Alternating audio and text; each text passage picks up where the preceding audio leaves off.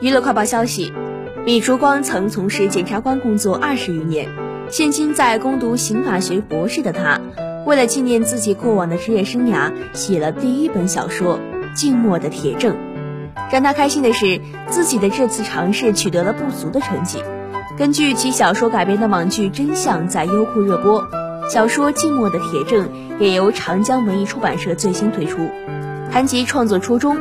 李烛光表示，是出于对检察官职业的热爱。故事里有我的同事，那些公安、法官的熟悉身影。